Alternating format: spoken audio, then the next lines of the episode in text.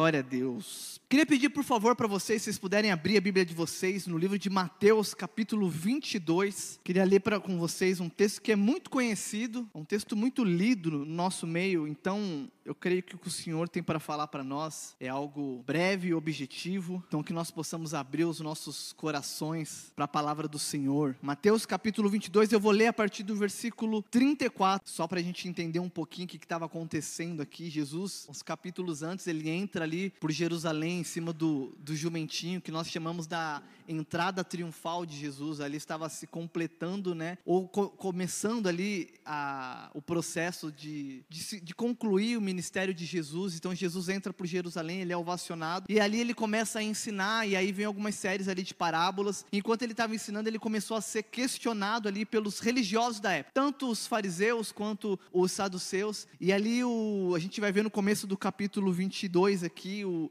os saduceus fazendo algumas questões para Jesus, Jesus explicando, e aí os, os fariseus, que eram um grupo até, me, até mesmo oposto dos saduceus, eles pegam aquele gancho da resposta que Jesus deu para os saduceus, que deixaram eles sem, eles sem respostas, e ali eles tentam formular ali uma forma de pegar Jesus ali em, alguma, em, algum, em, algum, em algum equívoco, em algum erro, para que eles pudessem acusar Jesus de alguma forma. Então aqui a gente entra no capítulo 22, no versículo 34, é exatamente isso que está acontecendo, e eu queria ler com vocês, que diz assim: ó, Entretanto, os fariseus, sabendo que ele fizera calar os saduceus, reuniram-se em conselho, e um deles, intérprete da lei, experimentando, lhe perguntou: Mestre, qual é o grande mandamento na lei? Respondeu Jesus: Amarás o Senhor teu Deus de todo o teu coração, de toda a tua alma, de todo o teu entendimento. Este é o grande e primeiro mandamento. O segundo, semelhante a este, é: amarás o teu próximo como a ti mesmo. Destes dois mandamentos dependem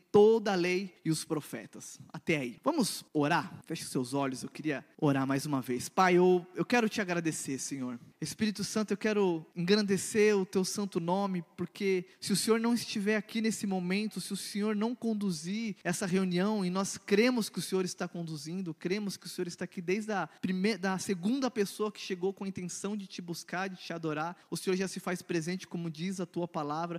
Então eu te peço, Pai, em nome de Jesus, que através do teu Santo Espírito o Senhor possa conduzir cada letra, cada verso, cada versículo aqui, para que essas palavras se transformem em vida, entre nos nossos corações, de vida, Senhor Deus, alma, espírito, juntas e medulas, que elas possam ser aptas, Senhor Deus, para discernir os pensamentos do, da nossa mente, do nosso coração. Eu oro para que a, a mensagem, a palavra que o Senhor preparou de antemão, Pai, ela possa encontrar nos nossos corações o repouso e que elas venham frutificar. É o que nós te pedimos em nome de Jesus. Amém. Glória a Deus. Gente, nesse projeto das boas novas, de anúncio do evangelho, o evangelho do reino, a gente precisa entender que o Pai, ele escolheu a igreja para fazer parte desse projeto, para que a igreja pudesse fazer com que aquilo que Jesus deixou para nós desse continuidade. Lá em João 20, 21, quando Jesus vira para os seus discípulos, ele diz assim: Assim como o Pai me enviou, eu também vos envio. Marcos 16, 15, quando Jesus ali, ele dá aquele comando, traz ali aquela ordem que nós chamamos da grande comissão, a grande missão da igreja, ele fala: ide por todo mundo, pregar o evangelho a toda criatura, aquele que crê e for batizado será salvo. Mateus também, no finalzinho, lá no finalzinho, ele também fala: ide por todas as nações, batizando em nome do Pai, do Filho e do Espírito Santo. Então Jesus disse todas essas coisas aos seus discípulos, ou seja, a igreja que estava para ser formada a partir da, do,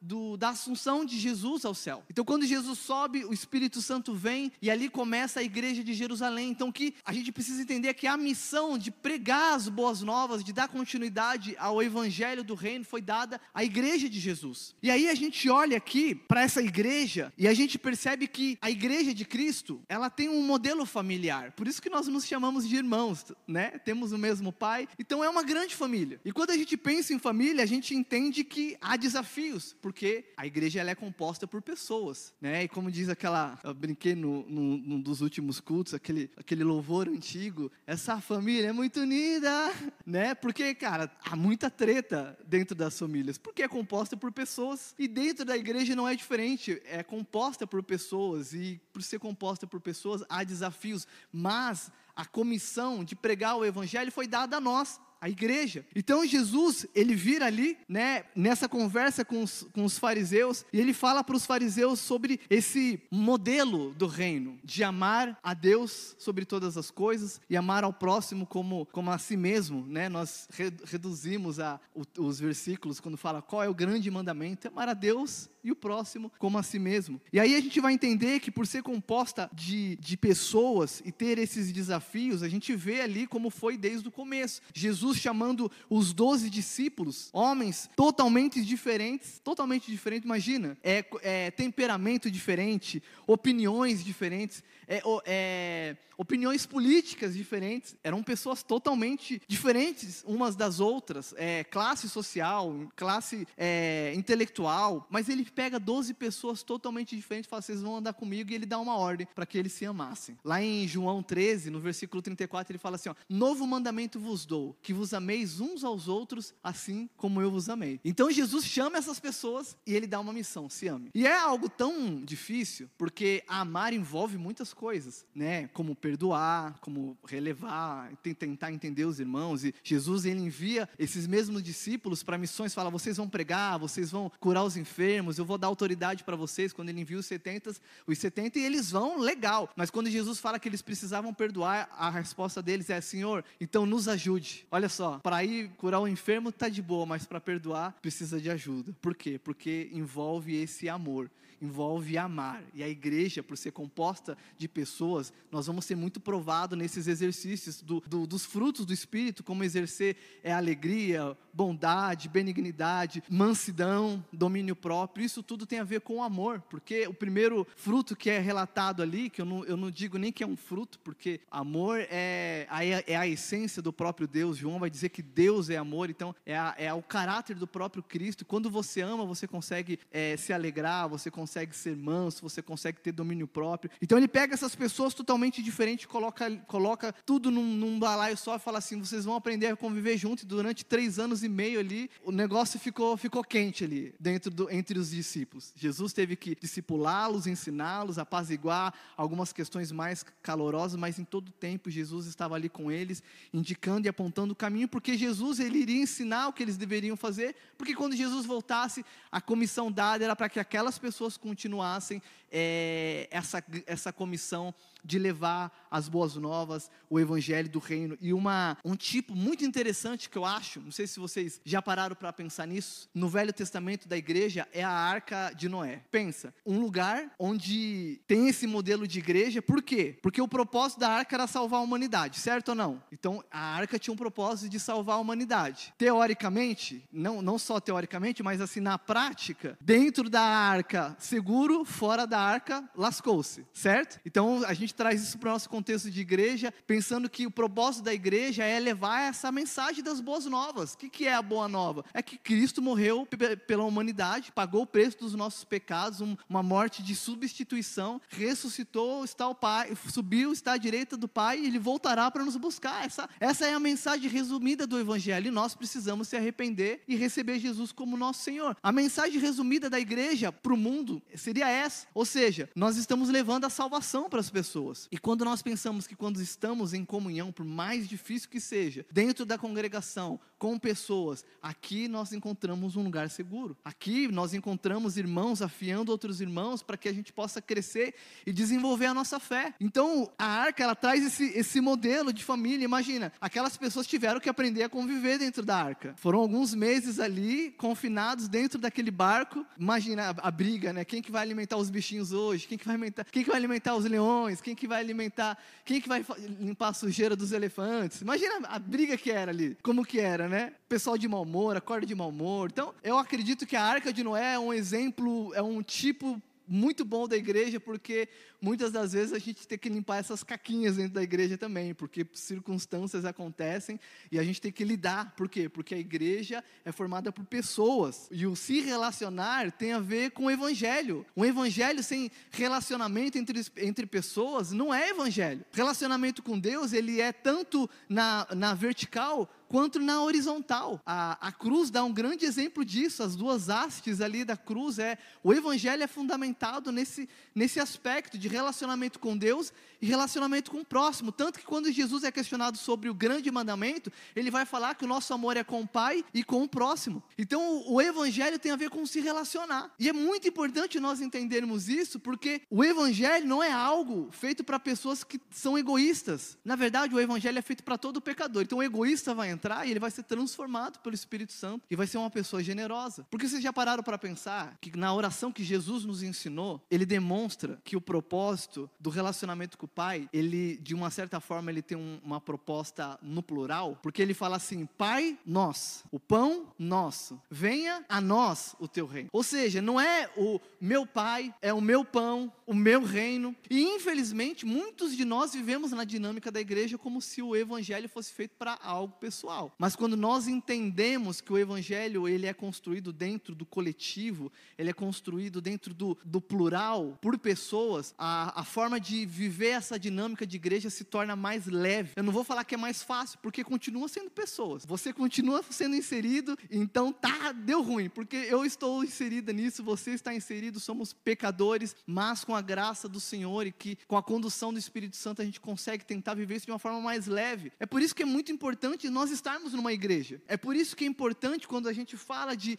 de célula, nós estarmos inseridos, porque o evangelho, a nossa salvação, ela é desenvolvida quando nós conseguimos se relacionar com pessoas. O amar a Deus e o próximo como a si mesmo. A gente precisa entender que o evangelho ele tem esse aspecto coletivo e somente dessa forma, juntos, como um corpo, cada um ali é, representando uma parte no, do membro, nós podemos caminhar seguindo a direção do cabeça. E a Bíblia vai dizer que o cabeça da igreja é Jesus. Nós somos, nós fazemos parte do, do corpo, somos membros e cada membro ali tem a, a sua função, tem o seu aspecto, mas todos são importantes. E quando nós entendemos isso, é muito mais fácil nós ouvirmos a voz do cabeça. Mas ali a gente fica, imagina, pé brigando com pé, vai tropeçar e vai cair. Olho brigando com, com mão, uma hora fica cego. Mas quando nós andamos em harmonia como igreja, que é a proposta do evangelho, nós conseguimos avançar como uma igreja que triunfa diante da, das dificuldades dificuldades. E o propósito de Jesus é para que a gente domine sobre todas essas questões espirituais. Por quê? Porque ele fala assim: a mim foi dado todo o poder e toda a autoridade. Eu, eu vou até ler para vocês Mateus 28, lá no finalzinho, não precisa abrir, pode deixar que eu leio para vocês. Mas olha o que ele fala: Jesus aproximou-se de quem? Dos seus discípulos. Ele falou-lhes, dizendo: Toda autoridade me foi dada no céu e na terra. E aí ele dá a grande comissão. E ele fala assim: ó, Ide, portanto, fazer discípulos de todas as nações, batizando em nome do Pai, do Filho e do Espírito Santo. E aí olha o que ele fala: ensinando-os a guardar todas as coisas que vos tenho ordenado, e eis que estou convosco todos os dias até a consumação do século. Então, uma igreja que entende o que é ser uma igreja, ela está debaixo desse guarda-chuva da autoridade de Jesus, do próprio Cristo, a autoridade de Cristo nos direcionando e nos guiando a ser como uma igreja. Gente, vamos fazer uma, uma breve reflexão. E, e, e nós, como igreja, eu vou falar como bola de neve, é, a gente faz esse meia-culpa, vamos dizer assim, a gente, a gente assume a responsabilidade por algumas coisas. Quantas igrejas existem? Vou só falar em Mogi, centenas de igrejas. Quantos bairros a gente olha com várias e várias igrejas na mesma rua, mas a gente não consegue ver aquele bairro ser transformado, a gente não consegue ver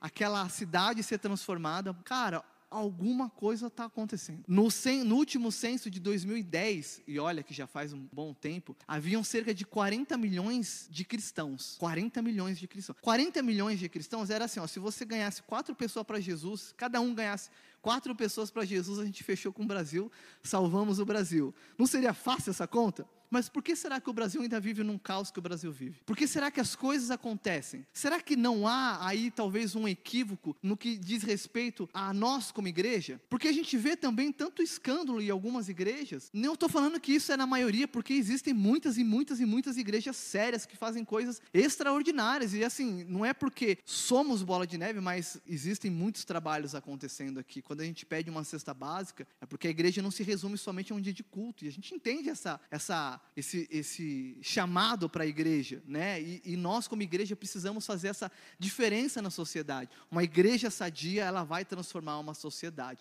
Mas o que é uma igreja sadia quando nós não entendemos que a igreja é formada por pessoas? Então, muitas igrejas têm membros brigando entre si, degladiando, e a igreja não consegue prosperar, porque o próprio Jesus vai dizer que é reino dividido não prospera. Mas quando nós entendemos que nós fazemos parte de um corpo que tem um cabeça, que nos deu autoridade, meu irmão e minha irmã, a igreja pode transformar uma cidade. Eu, eu tenho um exemplo, cara, e eu sou, eu sou muito grato a Deus por presenciar isso e ver isso, da nossa própria pastora. O que, o que ela semeou e plantou dentro dessa causa entre os autistas, e aquilo que ela plantou com tanto, na, que ela semeou com, com com, creio que com muitas lágrimas, com muito empenho, e hoje a gente vê a cidade de Mogi receber uma, é, pouca, acho que somente três cidades no Brasil têm uma estrutura como essa, é, um lugar preparado para receber pessoas é, autistas, que foi construído aqui através do posicionamento da igreja. Olha que incrível isso. Eu lembro, o, o pastor uma vez postou uma foto,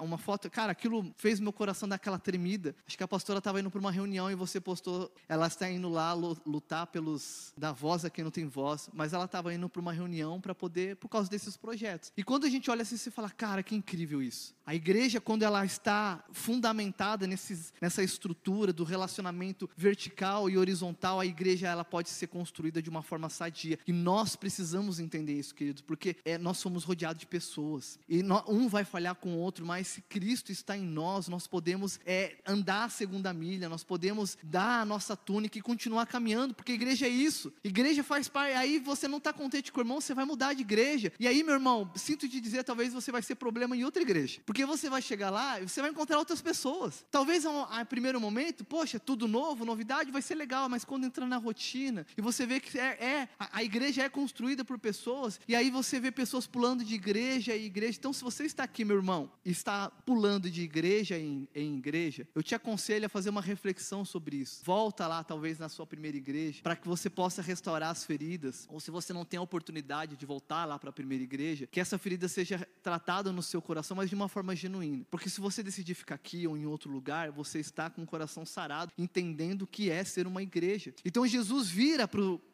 os fariseus quando ele é questionado, porque os fariseus ali tinham uma lista de, de 613 leis. Então imagina, 613 lei, leis, eles falam assim: qual é a mais importante? Talvez pensando que Jesus ia começar pelas leis morais, os dez mandamentos, e Jesus resume ali o que ele diz lá no versículo 37: Amarás o Senhor teu Deus de todo o coração. Então Jesus não está trazendo uma novidade ali, ele está relatando que já estava escrito lá em Deuteronômio capítulo 6, versículo 5, ele fala: Amarás o Senhor teu Deus de todo o teu coração, de toda a tua alma, de todo o teu entendimento. E a gente precisa entender que há uma linha lógica nesse, nesse aspecto que, que Jesus está falando ali. Porque quando nós pensamos no próximo como a ti mesmo, isso vai apontar para Deus. Vocês conseguem entender? Quando nós pensamos amar o próximo como a, a nós mesmos, isso vai acabar apontando para o Senhor. Porque Jesus fala: amará o Senhor teu Deus de todo o teu coração, de todo o teu entendimento, de toda a tua alma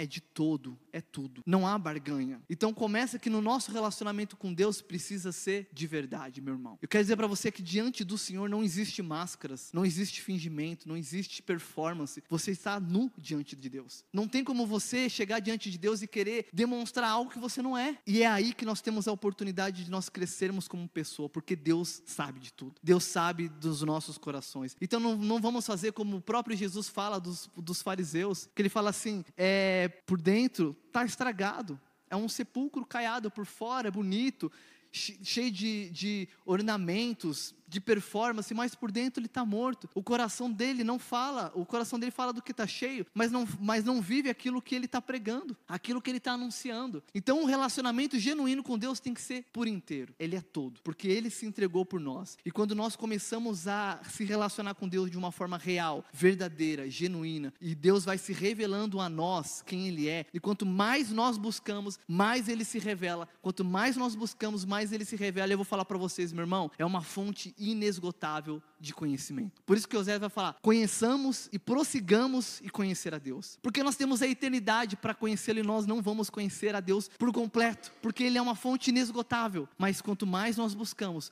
mais ele se revela. E eu quero te dizer que quanto mais Deus se revela a nós, mais, mais nós vamos descobrindo quem nós mesmos somos. Porque Deus se revelando a nós, Ele revela também nós, para nós quem nós somos. Lembra lá quando Jesus está naquele diálogo com os discípulos e ele pergunta: O que dizem que eu sou? E aí Pedro vira e fala assim: Tu és o Cristo, o Filho de Deus vivo. Naquela, naquele exato momento, Pedro vira, Jesus vira para Pedro e fala assim: Olha, não foi homem que te deu isso. Quem deu isso para você foi Deus. Essa revelação foi Deus que te deu. E logo em seguida, de, de Pedro ter a revelação de quem Cristo é, Cristo vira para Pedro e fala: Tu és pedra, tu és Pedro. No mesmo momento que Jesus é revelado a Pedro, Jesus revela quem Pedro é. Tu és Pedro. E aí ele fala sobre essa pedra, no, no caso a revelação de que Pedro tinha acabado de falar, ele fala: edificarei a minha igreja. Então, quanto mais nós buscamos a Deus, mais Deus é revelado a nós, mais nós vamos nos conhecer a nós mesmos. Não tem como, não tem como você. E é incrível porque começa com as partes ruins e, e com as partes difíceis. E e o tempo vai passando, os anos vão passando, e sempre parece que tem uma novidade. Gente, é maravilhoso porque a Bíblia fala que o pai corrige o filho que ama. Eu costumo chamar de, eu costumo falar que às vezes Deus me chama para o quartinho do espelho, que é aquele lugar que eu entro e aí Deus começa a revelar as faces que eu não sabia que eu ainda tinha, e eu começo a olhar e falo, cara, eu ainda falo assim, eu ainda penso dessa forma, eu ainda reajo assim, Deus, me perdoa. Que aí Deus começa a revelar diante da presença dele, ele começa a revelar quem eu sou e ali eu tenho a oportunidade de como Paulo Paulo vai dizer de desenvolver a minha salvação, de como Pedro vai dizer de crescer na graça e no conhecimento de Deus. E ali a gente vai desenvolvendo e aí você vai se tornando uma pessoa mais parecida com Jesus, porque o Pai corrige o filho que ama. Então esse relacionamento com Deus ele começa a revelar quem nós somos. E olha o que, que diz é, em, em João capítulo 1, versículo 12, diz assim: E todos ao qual receberam foi dado o poder de ser chamado filhos de Deus. Então nesse relacionamento com Deus que você se entrega por inteiro, que você não se divide, que é um relacionamento relacionamento genuíno, que você é, coloca diante do Senhor todos os seus, todos os altares que você construiu na sua vida. E quando eu digo altar, meu irmão, não estou falando necessariamente de você colocar ali uma, uma imagem, uma estrutura, um, algo do tipo, não, é, você cria deuses para você mesmo, você cria altares para você, algo que concorre com Deus é um altar que você colocou no seu coração. E isso pode ser tantas coisas. Então nós, evangélicos, às vezes criamos altares e nos achamos mais santos que outros porque nós não adoramos imagens, mas muitas das vezes nós adoramos um relacionamento, nós adoramos um, uma profissão, um status social, um status intelectual, e você coloca isso acima do próprio Senhor, então aquilo virou concorrência com Deus, e é o que, tô, e é o, que o texto diz, é de tudo, é tudo para o Senhor, é tudo para Ele. Não tem, não divide. A Bíblia diz que Deus não divide a glória dele com ninguém. Então, num relacionamento vertical, precisa ser genuíno, precisa ser por inteiro, porque Ele se entregou por inteiro para nós. Quando Jesus foi na cruz, Ele não derramou uma gota de sangue, Ele não foi lá tirou uma bolsa de sangue e falou assim: ó, oh, já foi, aqui dá para a humanidade uma gota. Uma gota, meu irmão, seria o suficiente para redimir a humanidade, mas Ele foi por inteiro. Filipenses 2 vai dizer que Ele foi até as últimas consequências, até a morte e morte de cruz, e Ele foi em obediência por por minha causa e por sua causa. Como eu falei lá no começo do propósito da igreja, Jesus cumpriu, Filipenses 2 vai dizer que ele morreu para substituir essa morte. Romanos 6:23 vai dizer que o salário do pecado é a morte. O que era cabível a nós era simplesmente morrer para pagar por causa do pecado. O que que Deus fez? Ele nos amou tanto, mas tanto, tanto, tanto, e quando ele fala tanto, ele está falando de uma forma séria que ele deu o filho dele para morrer no meu e no seu lugar. Essa é a boas novas. Que notícia maravilhosa. Que notícia incrível que não não só recebemos, mas que precisamos anunciar. Jesus morreu no meu e no seu lugar. O que estava proposto para nós era uma morte eterna. Sabe o que é o mais ruim de ir para o inferno? É passar a eternidade longe do nosso Criador. A parte mais terrível do inferno é passar a eternidade longe do seu Criador, cara. E Jesus veio construir, reconstruir essa ponte para morrer no meu e no seu lugar. Então ele fez por inteiro. Jesus não, não mediu esforços. E a, e a expectativa da nossa entrega para ele precisa ser completa também. Precisa ser num todo. Derrubando todos os altares que nós construímos. Isso pode ser várias coisas. Como eu falei, pode ser um relacionamento, um namorado, uma namorada que te, te impede de estar na presença de Deus. E você sabe disso. O Espírito Santo já te incomoda há, há bastante tempo. Você tem. Você tem se perdido nos prazeres, no pecado, e o Espírito Santo já está te incomodando há muito tempo. E talvez chegou o momento de você entregar esse altar para o Senhor. Falar, Senhor, eu prefiro o Senhor do que qualquer outra coisa nessa vida. Davi vai falar assim: uma coisa pedir ao Senhor, que é estar na tua presença todos os dias da minha vida. Uma coisa, ele só pediu uma coisa, que era estar diante do Senhor. Um rei que tinha tudo, um rei que possuía todas as coisas. A coisa que ele pede mais, valor, mais valorosa é estar na presença de Deus. Então, se existe algo nas nossas vidas que está concorrendo com Deus, que está dividindo, nós precisamos dar um basta nisso. Quando eu me converti, eu lembro que o meu processo de conversão foi foi funda, foi, foi por causa de um de um processo de relacionamento. Eu cheguei na igreja namorando há uns anos e quando eu comecei a ouvir a palavra, a palavra começou a entrar no meu coração e a Bíblia diz que ela não volta vazia.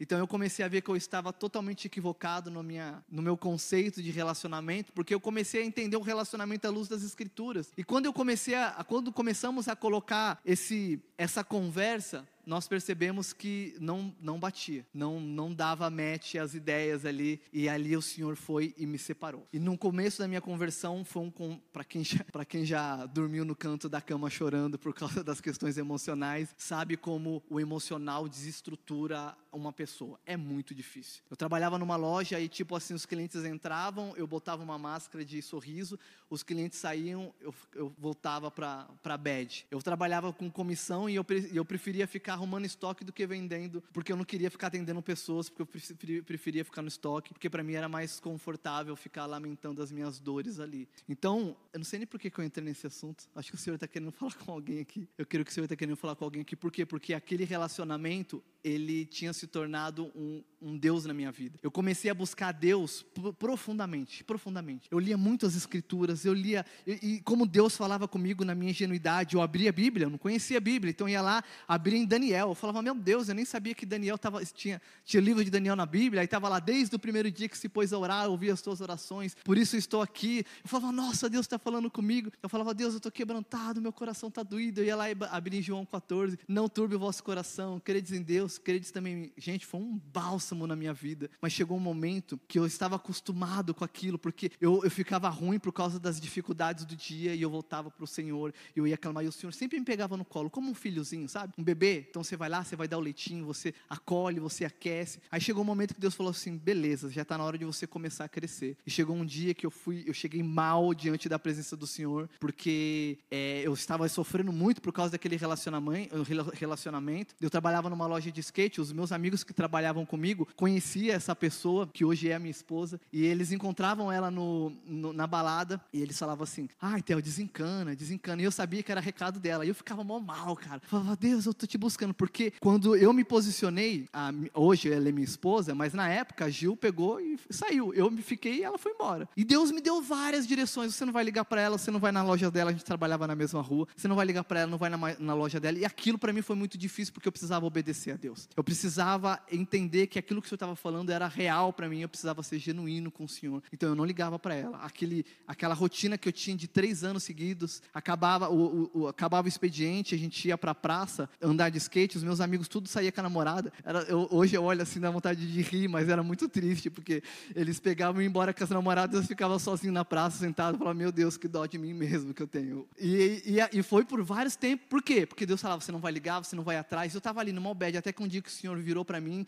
e eu abri as escrituras esperando que havia uma palavra de aconchego, de, de para avivar, para que eu pudesse ficar mais um dia bem, para ficar bad, na, na bed no dia seguinte. O Senhor virou e falou assim: ó, homem de pequena fé, busque primeiro o reino de Deus e sua justiça, que todas as outras coisas lhe serão acrescentadas. Cara, eu fechei a Bíblia assim, de verdade, eu fechei a Bíblia, fiquei em silêncio. Eu falei, cara, não era isso que eu queria ouvir, não era isso que eu queria ouvir. Eu queria uma palavra de conforto, eu queria aquecer o meu coração, mas nossa, essa palavra doeu, doeu. Eu fiquei refletindo ali, mas ali o Espírito Santo começou a me mostrar, falou: você só está me buscando porque você quer algo, cara. Você botou ela no meu lugar ela está no trono que ela não deveria estar. Cara, naquele dia, eu falei assim: é verdade, Senhor. Eu construí um altar para ela que o Senhor deveria estar. Eu só te busco porque é ela que eu quero. Quantos de nós não estamos barganhando com Deus por algo, querendo algo, e aquilo que nós tanto almejamos se torna ídolo nas nossas vidas, porque nós idolatramos. Naquele dia, eu tirei ela do altar e falei: Senhor, toda a honra, toda a glória, todo o louvor é dado ao Senhor. Cara, um peso saiu de cima de mim. Aquela, aqueles dias de choro foram embora. Eu pensava ainda na situação, mas era um pensamento diferente. Parecia que eu ficava mais lúcido para discernir. A fé começou a brotar no meu coração de uma forma diferente. Eu falei, Deus, eu creio que o Senhor tem um propósito para nós. Eu vou continuar orando, mas eu não vou mais sofrer por isso, porque o Senhor, eu vou buscar o Teu reino, eu vou buscar a Tua justiça. E essas outras coisas serão acrescentadas se for da Tua vontade. Alguns meses se passaram. Ela voltou para a igreja. Deus me deu uma missão de falar para ela tudo que Ele estava falando para mim. E aí foi um novo processo, porque eu não queria falar, porque aí, aí Deus começou a tratar orgulho, enfim, consegui falar para ela. E eu lembro que eu virei para ela e falei assim, é, no dia que eu falei, tô resumindo, tem muita coisa, eu não vou falar tudo que não dá tempo. Eu virei para ela e falei assim: Olha, Deus é, falou que você é a mulher que Ele preparou para mim. Porque ela voltou para a igreja e, e, a gente sempre teve amizade, então eu, eu saía da, igre, da igreja e ia até o ponto de ônibus com ela, que era um baita de um rolê. E eu lembro que quando o Senhor mandou eu falar, eu, eu planejei toda a situação, vou falar dessa forma, eu jejuei, gente. Eu orei muito, falei, vou falar assim e tal. Eu lembro que eu fui, no dia que eu ia falar, eu fiquei rodeando, rodeando. E na hora que eu ia falar, o vô dela passou com a Kombi. E era, ou ela pegava a carona com o vô, ou ela ia embora a pé para casa dela, lá na Vila Natal. E ela olhou para mim com uma cara do tipo assim, é, tipo, precisa ir embora. E eu, tá, tá bom, então vá. E ela foi embora. E naquele momento eu falei assim, Deus, eu entendo então que não era para falar. Eu estou bem agora com o Senhor, estou feliz, estou feliz contigo, não vou te deixar. Eu te amo. E eu desencanei porque eu estava bem realmente. Mas Deus já tinha falado que eu precisava falar com ela. Aí um dia do nada ela vira e fala assim, algumas semanas depois, o que, que você ia falar mesmo aquele dia? Só que eu não tinha orado, eu não tinha jejuado. Aí eu fui pego, eu falei, ai meu Deus, eu falei, ah, seguinte, ó, Deus falou que você é a mulher que Ele preparou para mim. E eu comecei a falar para ela tudo aquilo que eu estava vivendo, tudo aquilo que, eu tava, que Ele estava me ensinando. E ali eu entendi que quando eu coloquei Deus no altar, as outras coisas foram sendo acrescentadas. E na nossa caminhada de fé, a gente precisa entender que Deus precisa estar no centro de todas as coisas. O relacionamento é, vertical, ele é fundamental para que o relacionamento horizontal seja sadio. Por isso que ele fala: ame a Deus de todo, é todo, é todo é buscar o reino e sua justiça, e todas as outras coisas, elas vão sendo acrescentadas, todas. Então, quando nós vamos buscando dessa forma verdadeira, e a gente entende, como diz João 1,12 que eu li, que nós somos filhos, nós buscamos a Deus, Ele se revela a nós, e Ele se revelando a nós, Ele revela que nós somos, e a Bíblia vai falar que eu e você somos filhos de Deus, e nessa consciência de filhos de Deus, a gente consegue compor essa família, por isso que eu chamo, por isso que eu chamo vocês de irmãos, porque somos filhos filhos de Deus. Temos o mesmo Pai, mas precisamos entender que nós somos filhos. E o grande problema é que nós caminhamos de forma desconfigurada. Sabe o celular? Quando o, você pega o, o, celular e ele, ele, ele, vem, ele vem aquela notificação de tipo. Eu falei, até falei isso esses dias. Ele vem com aquela notificação de atualização de sistema. E a gente fica adiando atualizar o sistema. Fala, ah, não vou fazer isso agora, porque tem que deixar carregando. Aí você sempre esquece no dia seguinte, não põe para carregar. Chega no dia seguinte, você adia e está lá a notificação, atualize o sistema atualiza o sistema. É o Espírito Santo falando para nós: ó, vocês estão totalmente desconfigurados. Vocês são filhos de Deus, mas estão vivendo de forma muito oposta de ser um filho de Deus. A, a, a, o mau uso dos nossos dias com as nossas decisões acaba nos desconfigurando e a gente acaba se tornando pessoas desconfiguradas e o Senhor nos chama a renovar a nossa mente. Em, em Romanos 12, Romanos 12, 2 diz assim: ó, e não vivam conforme os padrões desse mundo, mas deixe que Deus os transforme pela renovação da mente para que possam experimentar qual é a boa, agradável e perfeita vontade de Deus. E quando nós renovamos a nossa mente, nós voltamos às configurações de fábrica, as originais, como filhos e filhas. E a Bíblia vai nos chamar a viver uma caminhada de filhos e filhas maduros. Lembra que quando eu estava na minha conversão, por um certo momento, Deus deu leitinho e aquilo foi muito bom para minha fé, mas chegou um momento que Ele começou a me dar algo mais sólido. Eu precisei discernir aquilo, precisei obedecer aquilo, e, e o obedecer aquilo me fez crescer como pessoa, me fez desenvolver a minha salvação, crescer na graça e poder viver a boa e perfeita vontade de Deus para minha vida. Então o Senhor nos chama a viver isso, renovar a nossa mente, voltar para a configuração original, porque é através da nossa ótica de filhos que nós vamos conseguir enxergar o próximo como a nós mesmos. Por quê? Porque agora eu sei o valor que eu tenho, agora eu sei quem eu sou para Deus. E, e, e, e o texto é bem claro: é amar o próximo como a si mesmo. E se você não se conhece e não sabe quem você é, e você você só vai se conhecer se você buscar a Deus de forma incessante para Ele revelar a você quem você é. Você vai conseguir amar o próximo, porque você se conhece, porque você se ama. Assim você vai ser mais empático, você vai ter mais domínio próprio, mais é, mansidão, vai ter mais alegria no teu coração. Pelo menos deveria, porque é o que a Bíblia nos instrui. Mas se por algum motivo a gente se desconfigurar no processo, a gente precisa lembrar: eu preciso voltar à configuração de fábrica, preciso renovar minha mente, eu preciso buscar mais ao Senhor, porque quanto mais eu busco, mais eu sei quem eu sou, mais essa identidade de filho é estabelecida no meu coração e eu sei o valor que eu tenho. Tem um pregador que eu gosto demais chamado Todd White e ele faz uma ilustração que eu acho incrível, que ele fala assim, que nós sabemos o valor que as coisas têm pelo preço que a gente paga, não é verdade? Eu sei o valor do meu celular porque eu sei o preço que eu paguei por ele. Agora imagina o preço que foi pago por mim e por você. Se tivesse uma etiqueta em mim, você com valor, estaria ali, ó, sangue do Filho de Deus. E eu vou falar para você: ninguém vai dar uma oferta maior que essa. Ninguém, ninguém vai dar uma oferta maior que a que Jesus deu para nos redimir do pecado. Esse é o valor que eu e que você tem. O sangue do próprio Filho de Deus. Ele poderia enviar um anjo, cara. Ele poderia enviar um arcanjo. Ele poderia enviar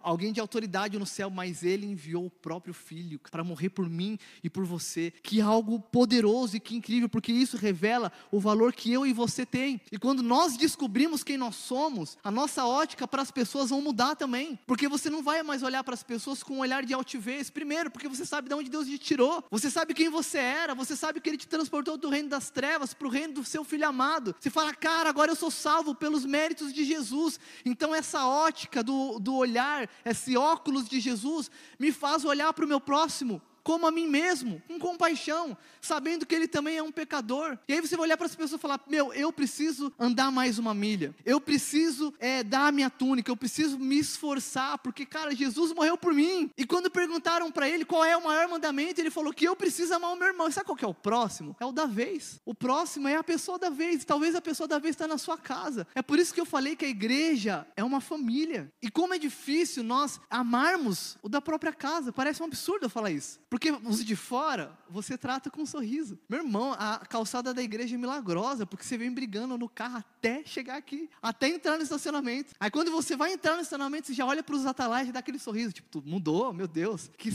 calçada santa, aleluia, vou morar nessa calçada. Mas de lá até aqui, vim brigando com a minha esposa. Por que será que é tão difícil? Porque é o próximo. E é o próximo que eu preciso me esforçar para amar. Talvez dentro da sua casa, teu filho, minha irmã, meu irmão, aquele adolescente abençoado. Gente, eu, eu, eu brinco que adolescente sem Jesus vai para o inferno sem escala. Porque eu já fui um adolescente e eu sei o que passa na cabeça de um adolescente. Mas com Jesus, meu irmão do céu, faz um estrago no inferno. Então, pais, sejam compassivos, porque a Bíblia também fala para vocês, para a gente não irritar os nossos filhos. Eu sei que às vezes na melhor da intenção, mas às vezes a gente tira a paz dos nossos filhos, mas a Bíblia também diz, filhos, para a gente honrar os nossos pais. Se você olha para o seu pai, se você olha para o seu filho com essa ótica do olhar de Cristo, você vai falar, cara, é uma pessoa em construção, é uma pessoa que é pecadora, mas eu preciso amar porque Cristo amou. E a Bíblia vai falar assim, como a canção diz, Ele nos amou primeiro. João vai falar que Ele nos amou primeiro e porque Ele nos amou, nós amamos, porque nós entendemos quem nós somos. Porque eu amo a Deus, Deus se revela a mim, eu sei quem eu sou, sabendo quem eu sou,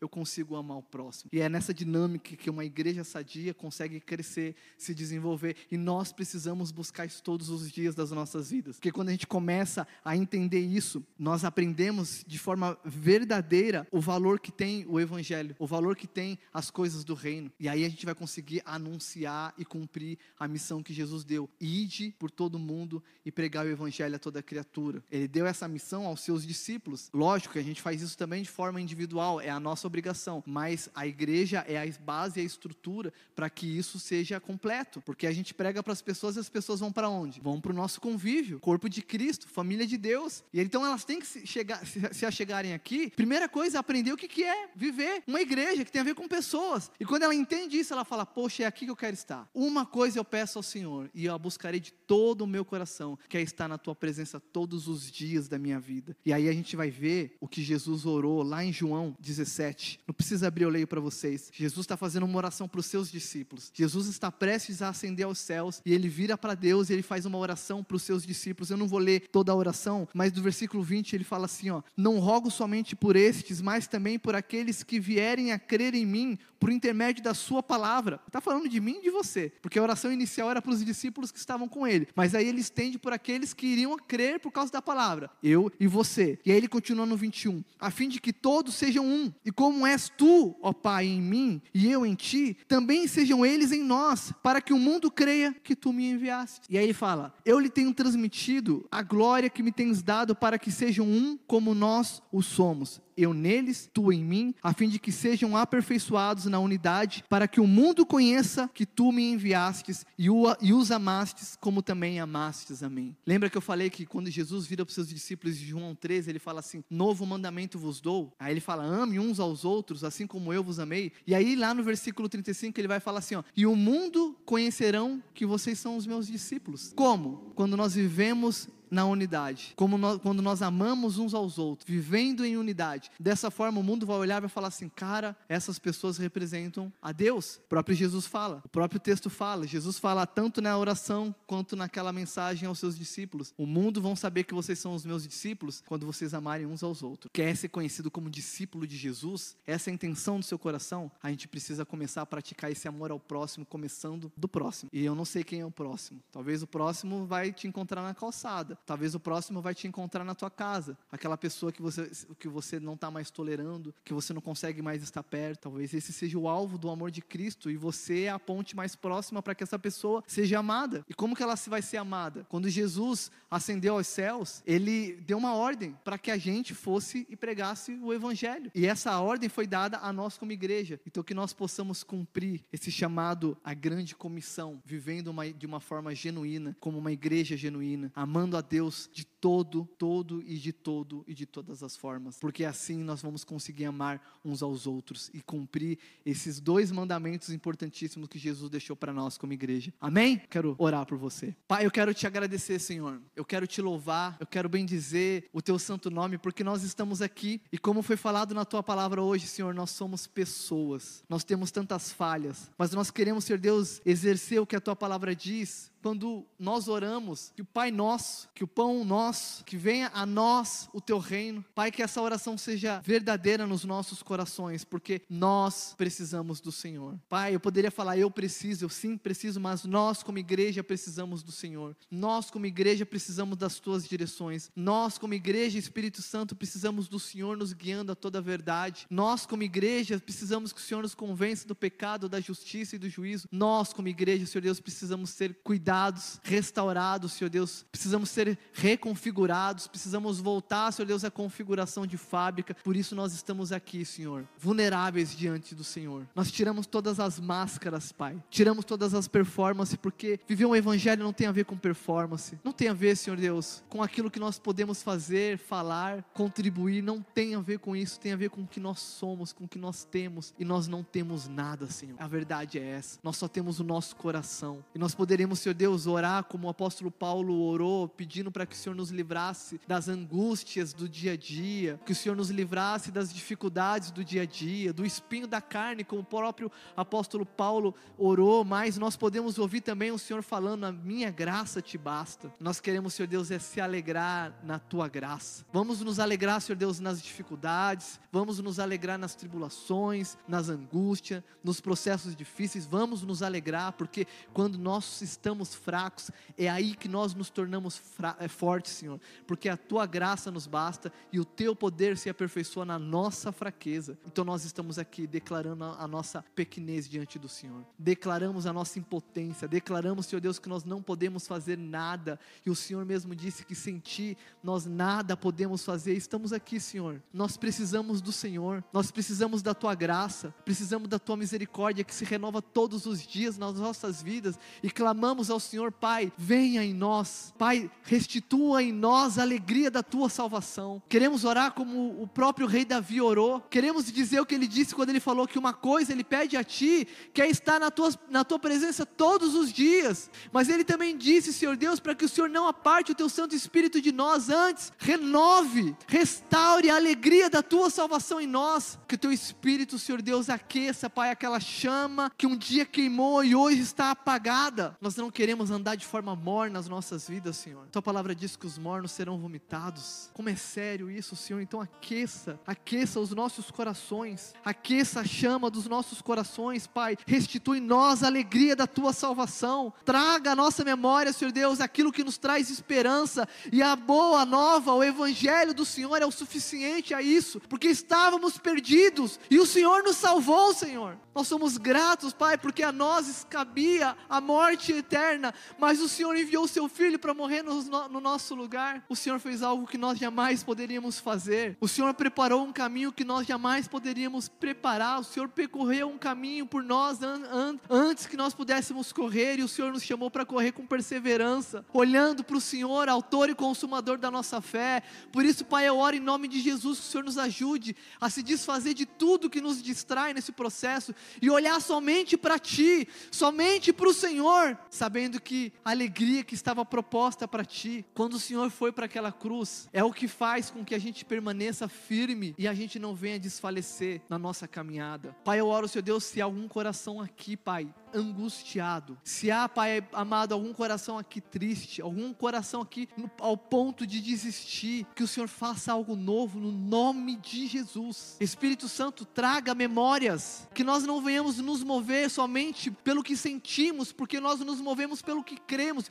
E mesmo que a gente não sinta nada, que o Senhor traga memória, Senhor Deus, para que nós possamos restaurar, Senhor Deus, a alegria da nossa salvação, porque nós cremos no Senhor. Leve-nos, Senhor Deus, a um novo tempo, a um novo patamar na tua presença. O Senhor é uma fonte inesgotável e nós queremos te buscar todos os dias. Queremos nos conhecer mais, porque através do conhecimento do Senhor nós podemos saber quem nós somos e através disso nós podemos amar, Senhor Deus, o próximo. Nos ajuda a viver o que a tua palavra diz, nos ajuda a cumprir o que as Escrituras ordena para que a gente faça, nos ajuda porque sozinho nós não podemos. Estamos nós aqui diante do Senhor com o coração contrito, Senhor Deus, clamando: Pai, faça algo, nos ajude, porque sozinho nós não podemos fazer. Nós precisamos do Senhor, nós precisamos das tuas direções precisamos do teu doce toque nos guiando, nos direcionando, Pai. Nos ajude, nós clamamos, Espírito Santo de Deus, nos ajude nessa manhã, Senhor. Nós precisamos de Ti, Pai. Eu não sei como cada um entrou aqui, eu sei como eu entrei, mas o Senhor sonda cada coração. Que o Senhor possa sondar os corações, Pai. Eu não sei qual é a demanda, eu não sei qual é a circunstância, se é algo emocional,